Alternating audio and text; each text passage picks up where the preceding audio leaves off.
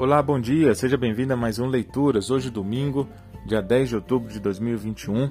Continuando nosso papo aqui sobre o contra-ataque de Satanás nesses sete encontros, nos nossos devocionais. Hoje o título é Ananias e Safira. Ele, ela não lhe pertencia? E depois de vendida, o dinheiro não estava em seu poder? Atos 5, versículo 4. Duas perguntas. A história de Ananias e Safira demonstra a honestidade de Lucas como historiador. Ele não suprimiu esse sórdido episódio. E também por lançar luz sobre os problemas internos da igreja primitiva. Alguns comentaristas têm sugerido um paralelo entre Ananias e Acã, o Acã que roubou o dinheiro e roupas após a destruição de Jericó. F. F. Bruce faz o seguinte comentário, aspas, a história de Ananias está para o livro de Atos, assim como a história de Acã está para o livro de Josué. Os dois casos envolvem fraude e interrompem o crescimento triunfante do povo de Deus. Fecha aspas.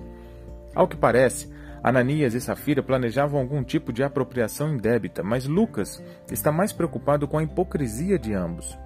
Depois de venderem uma propriedade, eles levaram o dinheiro para os apóstolos, porém apenas parte do dinheiro. O problema é que eles agiram como se tivessem trazido tudo.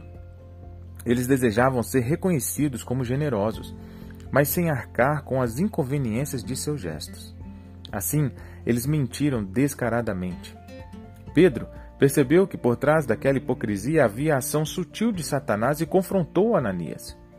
Aspas, Como você permitiu que Satanás enchesse o seu coração a ponto de você mentir ao Espírito Santo? Você não mentiu aos homens, mas sim a Deus. Fecha aspas, versículos 3 e 4. Ananias imediatamente caiu morto sob o juízo de Deus, do mesmo modo que Safira cerca de três horas mais tarde. Há no mínimo duas lições valiosas a serem tiradas dessa trágica história. Primeiramente, trata-se de um pecado grave. Lucas registra em seu evangelho que Jesus condenava a hipocrisia.